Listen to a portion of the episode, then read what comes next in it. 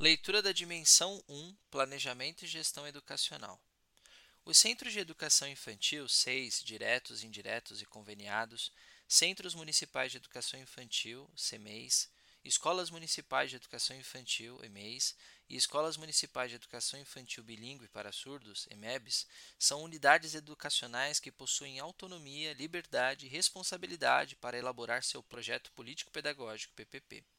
definindo seus rumos, planejando suas ações, mencionando os objetivos que se deseja atingir com as crianças, bem como os principais meios para alcançá-los.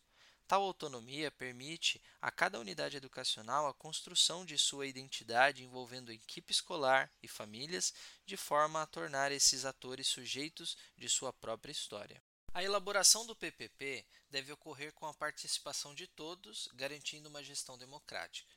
Nesse sentido, é necessário o envolvimento dos vários atores que compõem a unidade educacional, pais, professores, funcionários, bebês e crianças, em todas as formas de sua organização.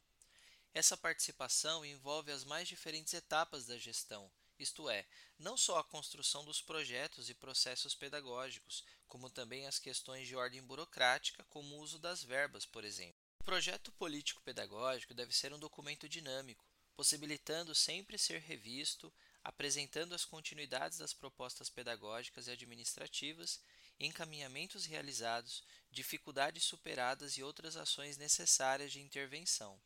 Assim, se caracteriza como documento de consulta para todos os membros da comunidade escolar, no qual se resgata e registra os avanços das propostas iniciais e, dessa forma, se verifica se os novos caminhos já foram ou não trilhados pela unidade educacional.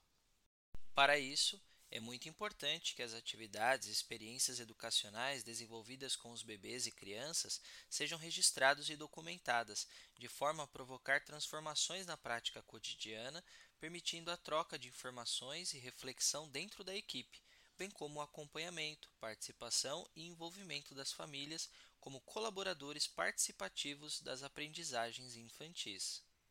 Para elaborar o projeto político-pedagógico, a equipe da unidade de educação infantil deve considerar a realidade local, as especificidades dos bebês e crianças, bem como atualizar-se sobre as leis que regem a educação infantil no panorama nacional e municipal, sobre os conhecimentos já acumulados e os avanços teóricos no campo das ciências, como a sociologia da infância, antropologia, arte, história, psicologia entre outros recursos que são importantes para fundamentar o planejamento do trabalho pedagógico, a formação em serviço e o relacionamento com as famílias.